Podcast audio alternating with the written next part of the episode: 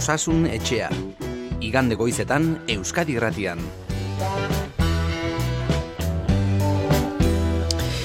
Gaur goiza pentsatzen dugu etxe askotan mugitu xamarra izango zela, ez behintzat iganderokoa, ze behobiatik donostierako lasterketa egiteko asmoa duzuenok, jadanik abia puntuan edo behintzat arako bidean behar duzue, eta haiei animoak eta babesa amatera zuaztenak ere mugimenduan pentsatzen dugu, igande goizeko ordu honetan.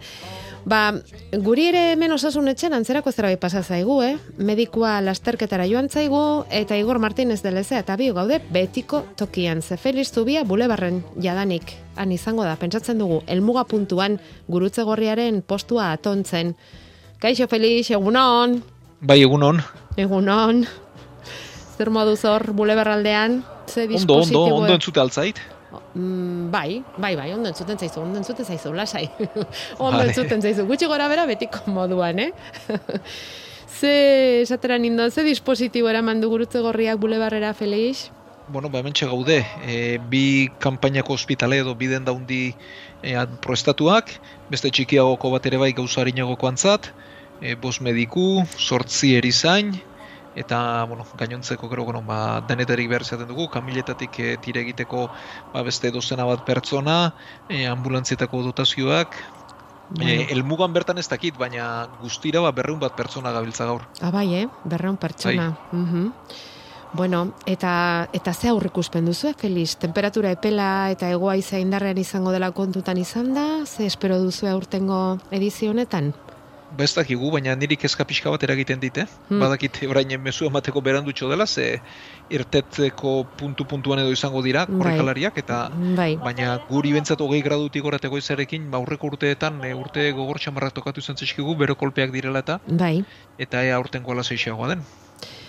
Bueno, nik uste dut eta hau ere kasi ritual bat bihurtu zaigu hemen osasun etxan urteroko aholkuak eh, eman beharko ditugula, ez? Eh? Esan duzu, bai, igual berandutxo baina, bueno, goiza aurrera joan ala ere korrikari asko ateratzen dira behobiatik eta eta agian ongi etorriko zaie eurei eta euren ingurukoei bueno Eman ditzagun urteroko aholko hiek. Ikustera duazenei ere bai. Baita, e, baita. Bueno, e, bueno lehendik eta bain mintzat, eh, beti, baina eguraldi bero denetan gehiago, ez da erlojuari begira korrik egin behar, oda norberaren erritmoa jarraitu behar da, eta bat geski baldin badoa, erritmoa jetxi edo utzi karrera e, bero kolpearen e, sorburua beti ba, gehiagizko ariketa izan hori da giro bero batean, e, gorputzak sortzen du gehiagizko temperatura hori, eta gero hori ordaindu egiten da.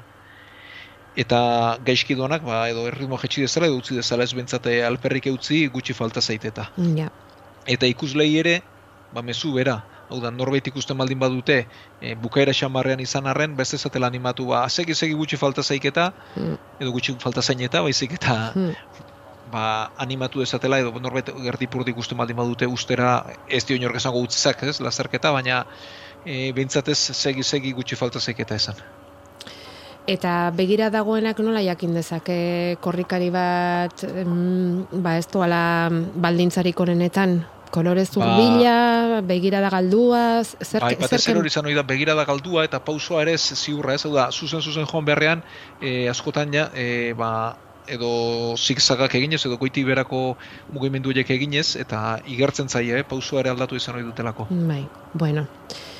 Ba, balio dezatela aholku hauek, eh? batez ere ba horixe gaur epeldelako haizeare izango da eta eta gorputzak temperatura gehiegi hartzen baldin badu entzun diozue. Feliz Zubia gure medikuari hori gero pagatu egiten da eta ez dezagoa zuela ba horrelakorik eh, jasan beharrik izan. Eta nik uste dut hori esan da, jadanik e, abiatuak izango dira desgaitasunen batuten korrikariak, beraientzako ordua bederatzi terdiak izaten delako beti, bere abiatuko dira rollerrak, ez badira ja abiatu, orantxe, goita bos gutxitan, eta amarretan gainerako guztiak. Hortxe izango dituzte zain elmugan, entzun duzuen mediku eta ez mediku berreun voluntario inguru talde handi bat, ba ezinean edo laguntza beharren iristen diren oiei laguntzeko. Bueno, ba, ea lan gutxi egiten duzuen feliz, gaurko egunez urtero hori da, e, gure desio hori izaten da, eta ja ondo iruditzen baldin mazaizu, sartuko gara bete-betean igande goizeroko erritmoan, bai? Bai, guzen.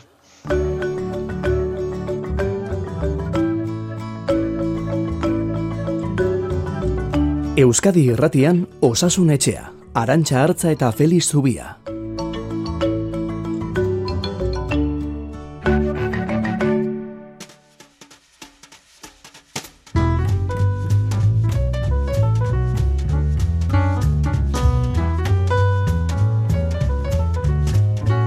Minbizia sendatzeko tratamentuetan bide berriak irekitzen ari direla aipatu genuen aurreko saio batean eta aste honetan jaso dugun albistea bide horretatik ote datorren jakin nahi genuke. Koloneko minbizian metastasia zein zelulek sortarazten duten atzeman dute arratoietan momentuz. Nature aldizkariak argitaratutako ikerketaren bidez jasoa izan dugu berria, eta horrekin batera ikertu dutena da nola deusesta daitezken zelula hoiek teknika genetikoak erabiliz zirugia egin beharri gabe.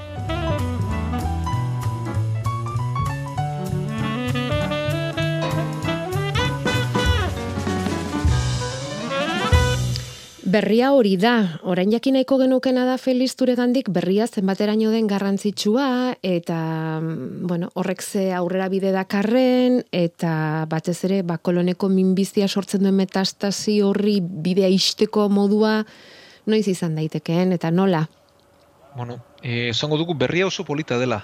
Eh ematen ari da iraultza bat e, minbiziaren ba, nik uste munduan, e, azken bosei urte igual berrada lentxagoa zita, e, eta gauza bentzat asko aldatzen ari zizkigu, ez? E, minbizian e, zerula multzo bada, zerula multzo hauek kontrola galdu eta etengabe aziz doaz eta ugalduz doaz, baina gainera badute bere sorburuko organoa utzi eta beste batzuk kaltetzeko e, aukera honi metastasi esaten zaio. Eta gainera ba, ikasi dugu bide hortan ba, immunitateari defentzei ies egiten dietela eta iraultza horren barruan ba, ikasi dugu nola berbideratu bare, immunitate hori, mhm. eta hori karterapia litzateke, ikasi dugu zergatik zelulek kontrola galtzen duten, eta duela gutxi ipatu genuen, ba, Bartzelonan garatu duten beste tratamentu bat, eta orain e, ikasi dena edo ikusi dena da, e, ze zelula diren bere sorburuko euna utzi, organua utzi, eta beste organuak kaltetzeko gai direnak, gau da, metastasiak emateko gai direnak. Kasu honetan, e, xagutan gaude, ez? Baina, bueno, gero hau pertsonetara ere iritsiko da. E, hau ez da bere alakoan iritsiko tratamentu moduan, baina badakigu bentsa zer lauek bereziak direla eta ze berezitasun duten. Eta gero ikertu beharko da pertsonetan, eta minbizi mota ba, ezberdinetan ere bai. Eta gero ikusi beharko dena da, honek ze tratamentu mota ematen duen, ez? Ja. Baina beste bide bat irikitzen da, ez? Eta bide asko ari zaizkigu irekitzen azken aldian, eta nik uste, ba, abitu den bide honek, eta duela, ba, bosei sortzi urte abitu zen bide honek, beste amar bat urtean ere, ekarriko dituela berri honak. Bai, hori izan daiteke, baia urte desente, mm, dara matzatelako ikerlariek horrelako ikerketak egiten, eta orain ja emaitzak jasotzen hasi garelako, behar bada, ez? Hori da, eta bueno, ba, beti ikerketak hmm. denbora bat behar izaten du. Bai, eta horrelako bai. gauza bat ere ez da, eta talde bakar batek ere ez, eh? Mm gaur egun munduan zorionez informazio errez mugitzen da, eta zarelan handiak egiten dira, eta batek egindako landari esker beste batek gero beste pauso bat ematen du, ez? Ja. Bueno, ikerketa hau polita dela esan duzuzuk, berria, polita dela, e, eta, bueno, baikorra ere bai, ezta, esan dezagun? Bai, bai, eta, bueno, guretzat zientziaren aldetik, ez, hau da, jakitea, zelula batzuk eunean bertan ugaltzen direla kontroli gabe, baina gero aldatu eta metastasia ematen dutela eta zeintzuk diren atzematea polita da ez? Ba, beraien kontra joateko eta zendabideak egiteko bidea ematen duelako. Polita bezain interesgarria. Oso ondo, ba berri honak berri honoiekin, eh? Jarraituko dugu eta eta sortuko balira berria bai gara, kontatzen gustoz gainera horrelakoak direnean.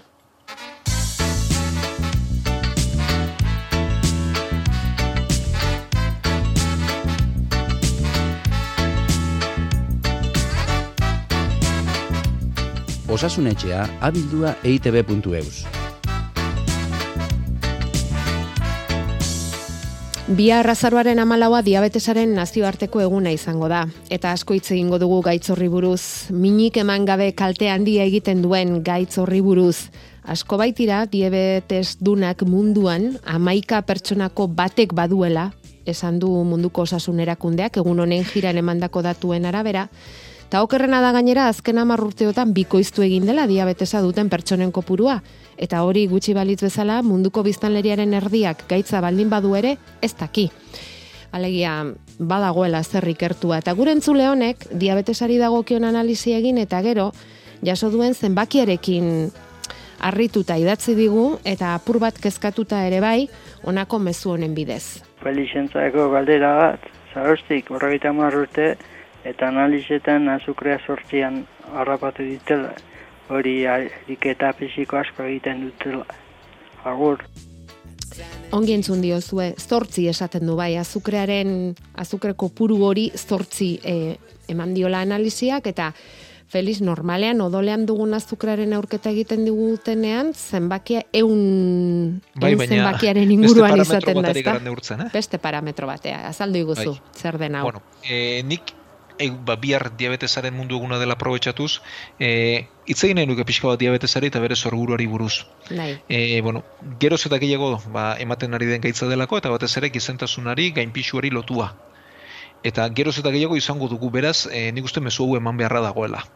Bueno, e, guk jaten duguna, lixerik du egin behar da, hori estemean egiten da, hori pankreasak egiten du, areak egiten du. Eta e, areak egiten duena da, e, alde batetik lixeriketarako jariakinak sortu, eta lixeriketa hori egin, hau da, deuzeztu, baina gero era berean jan eta gero intzulina sortzen du. Jan dugun horri, ba, aprobetxatu eta guk erabiltzeko. Eta jan dugun horrek azukre asko badu, are eta intzulina gehiago sortuko du. Baina are eta lan gehiago eragingo dio ba, areari.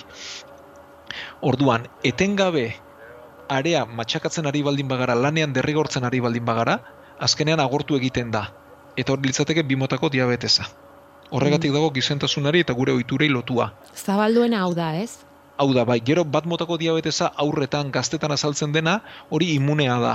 E, eta gure defentsek deuseusten dute pankrea. Baina kasu honetan ez, kasu honetan gehiagizko lanak eragindako gaitza da. Alegia, gure esku badagoela hori ez gertatzea.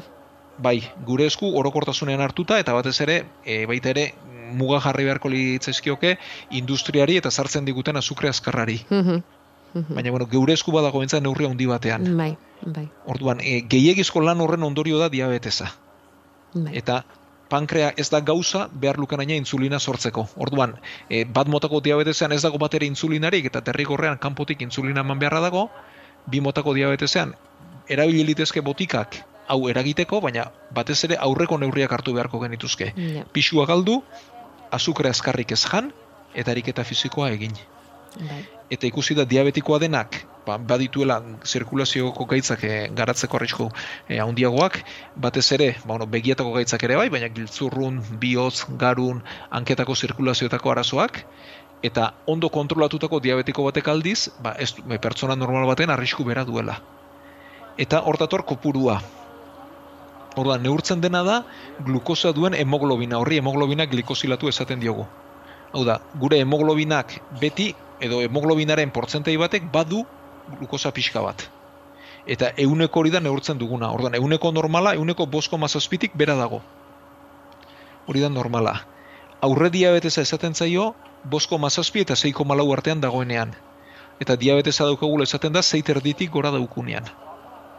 Eta gero, paziente bakoitzari, honek adierazten digu epe nola daukagun azukrea. Hau da, egunero neurketak egiten dituzte, edo diabetikoko oso sarri egiten dituzten neurketak, ez, badakite azukrea nola daukaten, baina gero, epe luzera nola ari garen lanean, e, neurri honek ematen digu, hemoglobinak glikosilatu hau da, zenbat hemoglobinak, zenbat globulu gorrik duten glukosa itzatzia. Bale. Eta honek, e, paziente bakoitzari e, helburu bat jartzen zaio, normalean euneko zazpian jartzen dena. Media bezala, euneko zazpia. Hau da, bai? komentatzen Batez zaiona da, euneko bai. zazpiaren azpitik izatea. Eta gure entzule honi eman dio euneko zortzi. Hori da. Ah, Orduan esango diogu altua dela, baina ez ikaragarria. Baina egia da eh, helburutik gain helburaren gainetik dabilela. bale. Orduan, e, neurriak zorroztu beharko lituzke. E, bai bere bizioituren aldetik, ez dugu esaten bere akatza denik, eh? baizik eta neurriak zorroztu behar direla. Mhm. Neurri orokorrak lehenik eta behin, Bai. pisua galdu, esaten du ariketa fisiko asko egiten duela eta elikadura ondo zaindu, eta hoiek ondo eginda ere nahiko espalitz, orduan botikak aldatu beharko lirateke. Mm, Bale. E, eta insulina hartu behar bada. Ez, bueno, insulina azken Ikusi egin beharko litzateke, ez? Bale. Ez dakigu ze botik hartzen ari den, baina gaur egun Ja. zorionez e, diabetesaren, bi motako diabetesaren aurkako ahobidezko pilula asko ditugu, Bai. Eta hauek aldatzea litzateke, baina lehenik eta behin beti oinarrezko neurriekin hasi beharko genuke. Mhm. Orduan, eh, esan dezagun zainketa iraunkorra dela gehiago, ez? E, neurtzen dena, zainketa iraunkorra, ez e, egun batean egin dezakezuna, baizik azkenean diabetesa dutenek gainera zainketa iraunkorra egin beharra daukate. Hori da, ohiturak era bat aldatu, Aldatu, eta diabetesarekin bizitzen ikasi. Ikasi egin behar da, hauek bai daukatela, bai. Ikasi beharra daukate eta ez daukate meritu txikia, eh? Ez, ez hori onartu beharra dago, eta askotan esaten, dago. jo, bat diabetiko izan da, Bai. eta ez du bere buru ondo zaintzen, bueno, ikaragarri gogorra da egiten Bai. dutena, eh? eta Bai. aitortu behar zaie daukaten meritua gaitzan zuzen eta hain zorrotzera ematen. eramaten dutelako. Eta gero, e, zuk esan duzu ez da, e, importantea dela gaitza ondo kontrolatuta izatea, baina batzuetan ez da beti erresa izaten, naiz eta norberak borondate hori eduki, ez da, diabetesa oso sorgina dela esaten dugu beti, ez da? Bai, bai, bai, bai, eta gero, e, hau da, bolara batean ondo egon, eta gero derrepentean desorekatu liteke, eta ez dakizu ondo benetan zergatik ere, eh? Hori da, ohitura berdintxoak izan da ere, ez da? Batean Bai. az- azukreak oso gora egin dezake, edo kontrakoa, oso behera, eta ahuldadeak jota gelditu, edo auskalo, ez da? Bueno, edo nola ere, e, jaten duguna zaindu beharko genuke, eta ariketa fisikoak ere garrantzi berezia dauka gizentasunari lotutako gaitz bat delako kasurik gehienetan bi motako diabetes hau behintzat, eh? Eta horre, aholku orokorrak, bihar, beira parean tokatu zaigu, bihar izango da diabetesaren mundu eguna, eta eta gogoraraziko ditugu hainbatetan datu hauek. Bueno, eta orain, em, ez beldurtu, eh? Baina zarata bat entzungo duzu osasun etxean. Ez prezeski oso goxoa.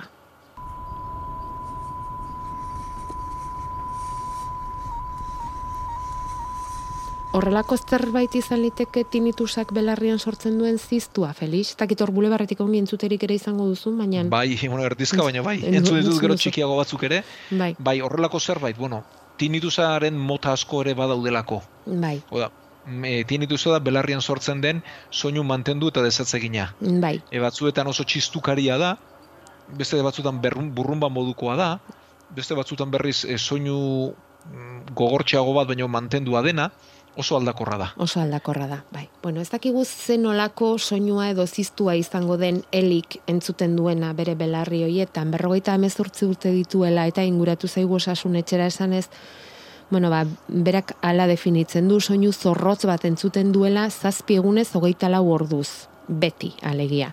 Tinitusa duela esan diola otorrinoak, bertigorik ez du, audiometria eskatu dio medikuak, otsailaren amaiera arte ez du txandarik, baina egoera jasan ezin zaionez, aurreratu egingo du proba hori zentro pribatura joanez, eta esaten du beti izan naiz sentikorra soinuetarako, baina oraingo hau bizitza osarako izan ote liteke, ze hori da aipatu dudanean, kontu hau aipatu dudanean inguruan eta jaso dudan mezua. Zenbatetan, ze, zenbaitetan dio, nire honetik ateratzen hau zarata horrek. Horrekin bizitzen ikasi beharko dut, zer egin dezaket?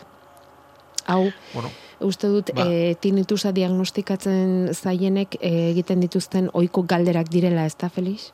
Bai, oso galdera logikoak denak, esperalizatekoak eta batzutan erantzunik ez daukaguna. Baina, bueno, e, orokortasuna hitz egingo dugu, eta gero kasu bakoitzean zer gertatuko den ez dakigu. Baina bai lehenik eta baina esan behar diogula, e, eli mm, nahiko zuzen da bilela, eta askotan behintzat e, horrekin bizitzen ikasi beharra dagoela. Bueno, e, barruko belarriko gaitza da. E, bueno, gure entzumena beti kanpoko belarrian hasten da, kanpoko belarriak tinpanoa du, eta gero hor, hasiko litzateke erdiko belarria bezurtxoekin. Eta gero barren-barreneko belarria da, jasotakoa, e, jasotzen dugun e, azkenean dardara hori, uin hori, kina da seinale elektriko bihurtzen duena. Eta horretarako ba, barraskilo baten oskolaren antzeko forma bat daukagu, gurri kokle esaten diogu. Eta soinu bakoitza bere eremua dauka, eta seinale hori gero belarriak e, seinale elektriko bihurtzen du, eta garunak soinu. Eta gero kokleari lotua, eta gero urrengo galdera e, egite, erantzuteko ere erabiliko dugu, badaude egiturak kiribildu batzuk, e, semizirkuluak edo esaten diogunak, hauek oreka arduratzen direnak gorputzaren posizioaren berri ematen dute. Eta kiribil hauen barruan badaude harritxo batzuk, otolito izenekoak, ba, gorputza gora edo bera mugitzen denean harritxo mugimenduak egiten dituzte, eta hauek ematen dute gorro gorputzaren posizioaren berri. Orduan, e, tinituz badenean, sorburuak asko izan litezke. Izan liteke katarro bat pasaberritan hori handitua gelditzea, eta horrek hori itzulgarria izan liteke, izan litezke kolpe baten ondorio, izan litezke gehiagizko soinu mantendu eta e, kaltegarriak, zenbait kasutan tumoreak ere bai, eta beste kasu batzutan berriz, ez dakigu zergatik, baina hor barruan likidoak presio gehiagizko hartzen du. Orduan, oso galdera e, logikoak egin dizkiote, ze bertigoekin batera baldin badoa, askotan behintzat Menierren sindromea izan hori da. E, Menierren sindromean bertigoa daukagu, eta txistukari hauek dauzkagu. e, barruko likidorek gehiagizko presioa du, eta horrek eraberean sortzen ditu bertigoak eta txistukariak, ez dirudi kasua denik. Beste kasu batzutan entzumen galerarekin ere batera doa, hau da, e, koklea handitzen denean edo inflamazio batean dagoenean, entzumen galera ere galtzen da, eta audimetria horretarako da. Beraz, audiometria aurreratuta ere, e, diagnostikoan gehiago zehaztu liteke, baina ez dio tratamendurako e, informazio berezirik emango. Eta gero, e, zenbait kasutan, tumoreak ere baztertu behar dira. Ze badira tumoreak entzumen nervioarenak edo ingurukoak, baita ere tindituza sortu dezaketenak. Eta hori resonantzia bidez egiten da. Beraz, e, ikusirik ze entzumen duen bertigorik baduen ala ez duen eta gainuntzeko ekin erabakiko dute resonantzia egin ala ez egin. Vale. Baina kasu asko eta askotan bentsat sorburu ez da jakiten, Ja. edo pres, li, likidorren gehiagizko presioaren ondorio da, eta hori jeisteko ba, botika batzuk edo saiatzeko badaude, baina askotan ez dute funtzionatzen. Ja. Eta jende asko eta asko da txistu horrekin bizi dena. E, pentsatzen da, zazpi pertsonatik batek edo zeitik batek txistukariak dituela edo izango ditugula. Mhm. Oso sarri gertatzen dena da, eta asko eta askotan hortxe gelditzen da. Eta gora berekin. Ja. Orduan, hori duenarentzat gomendio batzuk badira, e, batzuk soinuetatik babestea esaten dute oso oso garrantzitsua dela, ez dakigu zelan bide duen edo zein gurutan bizi den, baina gehiagizko sonu mantendu errepikariek be, tinituz eta bertigoak okertzen dituzte, eta hortatik babestu beharko genuke. Ba, Eta gainera dio oso sentikorra izan dela beti soinuetarako, Bai, ba, hori ba, da. pentsa. E, entzumen galera denean eta kuriosoki audifonoak erabiltzeak hobetu dezake tinituza. Eta beste kasu batzutan berriz hain desatzegina denean, e, kanpotik soinua jartzen zaio belarri horri. Hau da, soinu estaltzailea esaten zaio. Ba, txistu hori entzun beharrean, kanpotik beste musika bat edo beste soinu bat jarri, txistu hori tapatuko diguna.